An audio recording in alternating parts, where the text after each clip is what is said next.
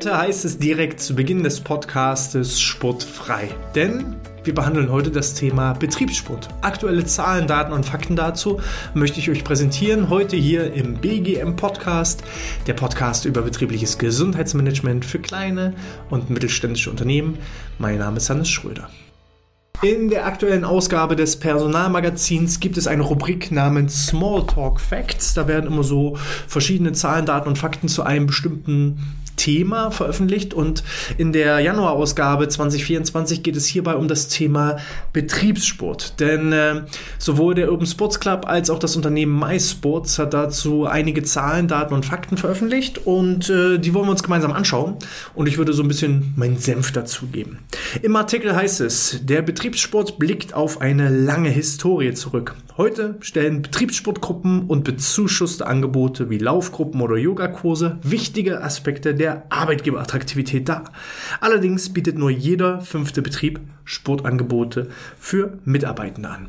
Und da sind wir auch schon direkt äh, beim ersten Punkt nämlich nur jeder fünfte Betrieb. Hier ist nämlich eine Statistik, ähm, erhoben wurde das Ganze von äh, dem Marktforschungsinstitut YouGov in Zusammenarbeit mit dem Unternehmen MySports. Ähm, die Umfragen waren im Jahr 2020 und im Jahre 2022. Hierbei wurde, ähm, ja, wurden verschiedene Arbeitgeber und auch Beschäftigte gefragt und auf die Frage hin, die Anzahl der Arbeitgeber, die Betriebssport oder bezuschusste Sportangebote bieten, war es so, dass im Jahre 2020 19 Prozent zugestimmt haben, also sogar weniger als jedes fünfte Unternehmen, welches entsprechende Betriebssportangebote oder Firmenfitness und ähnliches angeboten hat. Und im Jahr 2022, es ist nur wenig mehr, da sind es 22 Prozent. Also da sind wir sogar ein bisschen über jedes fünfte Unternehmen. Aber so im Gro kann man sagen, jedes fünfte Unternehmen bietet überhaupt Angebote an. Und hier reden wir sowohl von mal der Laufgruppe, die sich vielleicht irgendwie selber organisiert oder eben auch wirklich äh, professionelle Betriebssportgruppen beziehungsweise eben Kurse, Fitnesskurse, Yogakurse, Entspannungskurse und ähnliches. Und ähm, da sieht man also auch schon, da ist noch viel Luft nach oben. Da ist noch Potenzial. Ne? Also vier von fünf Unternehmen machen sowas nicht. Bedeutet, äh, da ist noch viel Marktpotenzial für unser Unternehmen beispielsweise. Dann war auch die Frage in derselben Umfrage, die Anzahl der Beschäftigten, die das Sportangebot ihres Unternehmens dann auch nutzen. Und hier ist noch ein fast erschreckenderes Ergebnis, nämlich im Jahre 2020 gaben 55 Prozent der befragten Arbeitnehmenden an, dass sie solche Sportangebote und Betriebssportgruppen auch wirklich nutzen und nutzen würden. Und im Jahre 2022 sind es 4 Prozent weniger. Da sind es nur 51 Prozent. Bedeutet, nur jedes fünfte Unternehmen bietet es an. Und von den Unternehmen, die es anbieten, von den wenigen Unternehmen, die es anbieten, dann nutzt es nur die Hälfte der Belegschaft. Ich muss dazu sagen, auf die Frage hin, Betriebssportangebote wie Laufgruppen, Fitnesskurse, Yogakurse, Entspannungskurse, dass da zumindest die Hälfte sagt, ja, das würde ich nutzen oder das nutze ich auch, ist schon relativ viel. Da war ich überrascht, dass die Zahl doch so hoch ist. Ich hätte ehrlicherweise gedacht, dass die Zahl für insbesondere Sportangebote niedrig ist. Warum ist das so? Ähm, damals, als ich in der Fitnessbranche äh, tätig war, da war es so, dass 13, 14, 15, 16 Prozent der deutschen Gesellschaft überhaupt irgendwo im organisierten Sport unterwegs war. Also in Sportvereinen, in Fitnessstudios angemeldet waren, ähnliches. Die Zahlen sind in den letzten Jahren gestiegen, Stück für Stück. Wenn man aber jetzt so betrachtet, dass ähm, natürlich auch in einem Unternehmen letzten Endes ein Querschnitt der Bevölkerung beschäftigt ist, finde ich es sehr, sehr, sehr spannend, dass 50 Prozent der befragten Mitarbeitenden zugegeben haben, dass sie solche Betriebssportangebote nutzen würden. Weil wenn man mal ja, gesamtgesellschaftlich schaut, da ist es nicht so, dass 50 Prozent der Menschen regelmäßig sportlich aktiv sind oder aktiv sein wollen. Und dementsprechend finde ich diese Zahlen schon sehr, sehr, sehr hoch und ähm, überraschend positiv. So, jetzt kommt aber auch der Umkehrschluss. Vier von fünf Unternehmen sagen, nein, Betriebssportgruppen und sowas, das brauchen wir nicht. Und ich bin ja häufig in Gesprächen mit verschiedenen Unternehmerinnen, Unternehmern, mit Führungskräften und auf die Frage hin, warum denn solche Angebote nicht ähm, dargeboten werden, heißt es ganz häufig, naja, meine Mitarbeiter, die nutzen sowas nicht. Und äh, hier ist eben so dieser schwierige Punkt. Betriebliches Gesundheitsmanagement ist übrigens nicht Betriebssport oder Firmenfitness. Es ist ein Teilaspekt. des Ganzen. So. Denn ich sage, um äh, auch wirklich einen Großteil der Belegschaft, man wird nie 100% der Belegschaft erreichen. Das Ziel sollte sein, so nach dem Pareto-Prinzip 80-20. 80% der Belegschaft kann man irgendwie unterstützen, kann man helfen, kann man Hilfe zur Selbsthilfe bieten, kann man vielleicht auch retten an der einen oder anderen Stelle, aber du kannst halt nicht bei Weitem alle retten. Es gibt halt so einen harten Kern, die sagen, ich habe noch zwei Jahre bis zur Rente, ich arbeite sowieso schon 50 Jahre so, wie ich arbeite und äh, da hast sowieso Hopfen und Malz verloren und ich habe nie was mit dem Thema Gesundheit am Hut gehabt, habe es trotzdem bis hierher geschafft und ich brauche und will auch nicht mehr und erst recht nicht von meinem Arbeitgeber. Ähm, und das muss man respektieren. Das muss man tolerieren, akzeptieren. Ähm, und es gibt aber eben genauso einen großen Teil, die eben sagen, ja, Sport und pff, das ist nichts für mich. Die haben negative Erfahrungen mit Sport und Bewegung und Gesundheit gemacht. Und die muss man erstmal dahin bringen, dass sie erstmal positive Erlebnisse sammeln mit dem Thema Sport, Bewegung, Gesundheit, bevor sie dann auch in einem Gruppenkurs aktiv sind weil sie sich sonst gegebenenfalls blamieren oder vielleicht schon mal blamiert haben und diese Erfahrung nicht nochmal machen wollen, weil sie vielleicht negative Erfahrungen mit Sport gemacht haben. Der ein oder andere wird sich irgendwie an die neunte Klasse zurückerinnern, Ausdauerlauf, 30 Minuten und nach 10 Minuten konnte man nicht mehr, ist zusammengebrochen. Ja, dass der keinen Bock hat, irgendwie bei der Laufgruppe mitzumachen, ist völlig selbstverständlich, wenn er dann vor allem auch 20 Jahre keinen Sport getrieben hat. Und die muss man halt erstmal in die Hand nehmen und so weit bringen, dass sie positive Erlebnisse gesammelt haben. Mit Screenings, mit Checkups, mit Vorträgen, mit Seminaren, mit sehr niederschwelligen Angeboten. Wo man dann auf einmal merkt, oh, Sport, Bewegung, Gesundheit. Das tut ja gar nicht weh. Das kann sogar an der einen oder anderen Stelle Spaß machen und das bringt mir sogar was. Weil diejenigen, die ja freiwillig schon irgendwo etwas für sich in ihre Gesundheit tun, die machen das ja nicht, weil sie Langeweile haben in den seltensten Fällen, sondern die machen das, weil sie positive Erlebnisse erfahren haben und vor allem auch für sich verstanden haben, dass es mehr bringt, etwas für sich zu tun, als nicht zu tun. Und diejenigen, die diese Erfahrung noch nicht gesammelt haben, die müssen erstmal so weit gebracht werden. Und da helfen halt auch keine Laufgruppen oder Yogakurse, weil das ist für diejenigen, die schon für sich erkannt haben, dass es ihnen was bringt. Der Großteil, so meine Erfahrung, ähm, hat das aber noch nicht verstanden. Deswegen muss ich sagen, 51 Prozent der Befragten sagen, ja, Betriebssportgruppen, ähm, die würde ich nutzen, ist schon echt viel, hätte ich nicht gedacht. So, dann äh, eine weitere, ähm, ein weiteres Ergebnisse, Ergebnis. Hier ist auch die größten Hindernisse, äh, Sport zu treiben. Also, 2020 sagten 25 Prozent der Befragten keine Motivation. In 2022 waren es sogar 45 Prozent. Und das ist genau der Punkt. Keine Motivation heißt, das Warum ist nicht stark genug. Dann das Thema fehlende Zeit. Das haben in 2020 20 Prozent angegeben und in 2022 waren es 38 Prozent. Einfach fehlende Zeit. Im Rahmen des betrieblichen Gesundheitsmanagements kann ich natürlich die Arbeitsprozesse, Arbeitsabläufe, die Angebote so strukturieren, dass es idealerweise in der Arbeitszeit ist oder auch ähm, gut nutzbar ist für die Beschäftigten. Muss ich natürlich erstmal nach Hause fahren, meine Tasche packen, wieder irgendwo zu einem externen Angebot fahren, dann ist der innere Schweinehund zu groß und dann ja, geht wieder die Motivation verloren und die Begründung ist lediglich die fehlende Zeit. So, dann der nächste Punkt, keine Kraft nach der Arbeit. 16% haben das gesagt in 2020 und ganze 37% haben das als Grund angegeben in 2022. Die Angebote sind zu teuer. Das haben 7% gesagt in 2020 und 16, nee, 19% in 2022. Dann äh, Verletzungen. Ich sage jetzt nur mal noch die Zahlen aus 2022, also die aktuellen Zahlen, sind 9%, ähm, kaum Sportangebote oder nicht in der Nähe sagen 5% und sonstige bzw. keine Angaben haben 14%. Nochmal von der Reihenfolge her, also was sind die Gründe? Keine Motivation, fehlende Zeit, keine Kraft nach der Arbeit, Angebote sind zu teuer, Verletzungen, kaum Sportangebote in der Nähe und sonstiges. Ich habe auch schon mal eine Podcast-Episode gemacht zum Thema ähm, Mitarbeitereinwände gegenüber BGM-Angeboten eliminieren oder irgendwie sowas. Darum ging das. Also wenn ihr nochmal googelt nach Mitarbeitereinwände, BGM-Maßnahmen, dann solltet ihr das Video oder den Podcast eben auch entsprechend finden. Und ähm, da gilt es jetzt, die einzelnen Hindernisse und Begründungen zu eliminieren. Also fehlende Zeit, keine Zeit kann eliminiert werden, indem ich das einfach in die Arbeitsprozesse mit einbaue. Keine Kraft nach der Arbeit ist auch wieder ein Einbauen der Angebote und vor allem auch das Anpassen vom Intensitätsgrad der Angebote an die Arbeitsprozesse. Angebote sind zu teuer, kann eliminiert werden, indem die an Angebote einfach finanziell vom Unternehmen übernommen werden.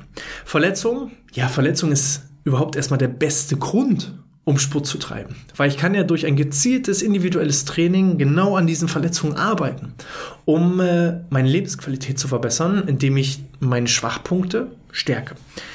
Kaum Sportangebote in der Nähe, ja, auch das ist wieder im Rahmen des betrieblichen An äh, Gesundheitsmanagements ähm, eine Herausforderung, mit der man umgehen kann, indem man einfach gezielt nach Dienstleistern sucht, die in das Unternehmen kommen und äh, nicht explizit, dass ich irgendwo hinfahren muss. Und wenn es dann halt keine Fitnessstudios beim Wohnort oder Arbeitsort gibt, also kaum Anges Sportangebote in der Nähe, gerade auch vor allem so im Zeitalter der Digitalisierung ist keine Ausrede mehr. So, und dann eben sonstige, keine Angaben. Ja, das ist dann halt, da muss man noch mal ein bisschen stärker Ursachenforschung betreiben, was denn genau die Hindernisse sind. Aber äh, grundsätzlich auch das Thema keine Motivation, was ja so dieses Haupthindernis ist, ist, das Warum ist nicht stark genug. Und dann sollte man herausarbeiten, wo denn die Wünsche, Ziele, Bedürfnisse sind. Weil in unserem Fall, wir haben 100 verschiedene Module in etwa mit dem Themen Persönlichkeitsentwicklung, Ernährung, Stressmanagement, ähm, Kommunikation, Teambildung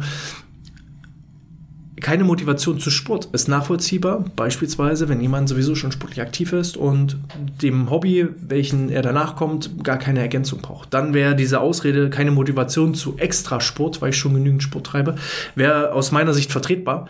Aber ähm, ansonsten muss ich diejenigen da abholen, wo sie gerade sind. Und wenn jemand sagt so, oh nee, ich habe keine Motivation zu so einer Laufgruppe, weil in der neunten Klasse hatte ich diese negative Erfahrung, Laufen hat mir noch nie Spaß gemacht und ich brauche und will das nicht, ist absolut nachvollziehbar, absolut verständlich. Ich muss denjenigen da abholen, wo er ist, indem ich vielleicht verschiedene Screenings und Checkups mache, um ihm seine Schwachstellen aufzuzeigen.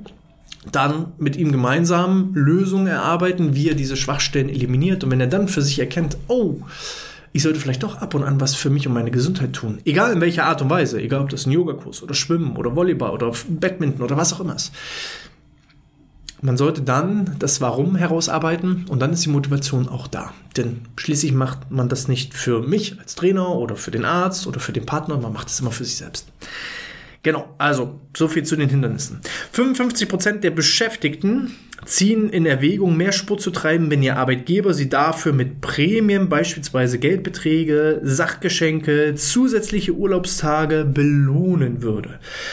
Ähm, wenn ich jetzt diese Zahl sehe, 55 Prozent der Beschäftigten ziehen es in Erwägung, mehr Sport zu treiben.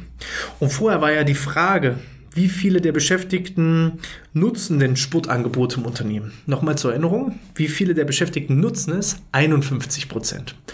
Wie viele würden es in Erwägung ziehen, wenn es dazu auch noch Prämien gibt? 55 Prozent. Also lediglich 4 Prozent mehr.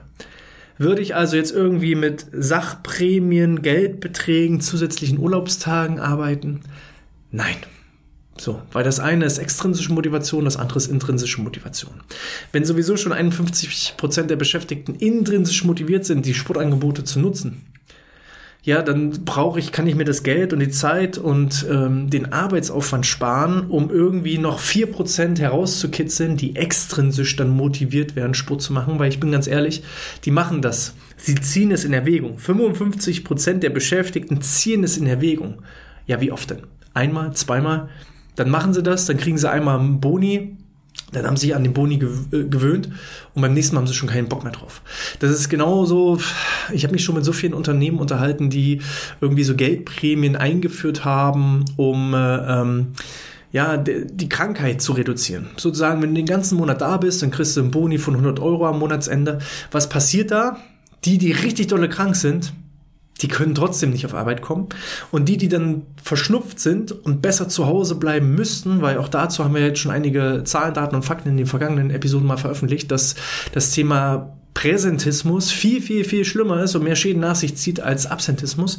Das heißt, die Leute, die sich krank zur Arbeit schleppen, da nicht die volle Arbeitsleistung bringen, gegebenenfalls noch andere Leute anstecken, ähm, Fehler machen und, und, und, da sind die Schäden viel, viel, viel größer, als wenn sie einfach zu Hause bleiben würden. Und die, die sowieso nie krank sind, die kriegen dann Boni obwohl sie auch ohne den Boni immer da wären. So, und dementsprechend nutzt lieber das Geld für bessere Angebote, sinnvollere Angebote, ähm, anstatt irgendwie mit Geldprämien oder Urlaubstagen um euch zu werfen. Nutzt das lieber anderweitig. Meine Meinung, meine Erfahrung aus äh, diversen Gesprächen mit äh, verschiedensten Unternehmen, die solche Sachen ausprobiert haben. So, äh, gucken wir mal. In der industriellen Revolution ist das ganze Thema Betriebssport verwurzelt. Der Betriebssport hat seine Ursprünge in der industriellen Revolution des 19. Jahrhunderts. Unternehmen begannen damit, Sportaktivitäten für ihre Mitarbeitenden zu organisieren, um ihre Gesundheit zu fördern und den Zusammenhalt unter den Arbeitenden zu stärken. Einige der bekanntesten Fußballvereine der Welt haben ihre Wurzeln im Betriebssport. Arsenal London wurde beispielsweise 1886 von Arbeitern einer Rüstungsfirma gegründet, was den Spitznamen The Gunners erklärt. Und bekannte deutsche Vertreter sind beispielsweise Bayer Leverkusen, der VfL Wolfsburg oder Karl Zeiss Jena. So, so ein paar ja, Smalltalk-Facts am Rande zum Thema Betriebssport. Ähm, das ist also keine Erfindung der Neuzeit, weil ähm, wenn ich manchmal äh, meinen Großeltern oder irgendwie so älteren Kolleginnen und Kollegen erkläre, was so mein Job ist und meine Arbeit ist, dann sagen die manchmal, ja, sowas hätte es bei uns früher nicht gegeben. Gesundheit, darum hat man sich in seiner Freizeit gekümmert. Ähm, ich bin ja ein Kind des Ostens ja, ich bin 89 geboren, also ich habe gerade so die Wende mitbekommen, nicht bewusst, aber zumindest war ich da. Ähm, aber ich habe ganz häufig immer noch ähm, Leute aus meinem Umfeld, die ebenfalls im Osten groß geworden sind, ähm, erzählen hören, ja, sowas wie Betriebssportgruppen oder dass man, bevor der Dienst begann, ähm, dass man da erstmal gemeinsam so sein, seine Turnübung gemacht hat, seine Lockerungsübung gemacht hat, so alle in der Gruppe zusammen, da war noch so ein Wir-Gefühl. Da erzählen viele von und meistens auch mit einem Lächeln im Gesicht, dass sie sich positiv daran erinnern. Und und sich das eigentlich auch weiterhin gewünscht hätten. Und äh, nichts anderes machen wir jetzt heute. Also betriebliches Gesundheitsmanagement ist keine Erfindung der neuen Zeit oder der äh, ja, Generation Z. Nein, die Generation Z ist lediglich die Generation, die es wieder nutzt, nachdem es einige Jahre vielleicht nicht so genutzt wurde.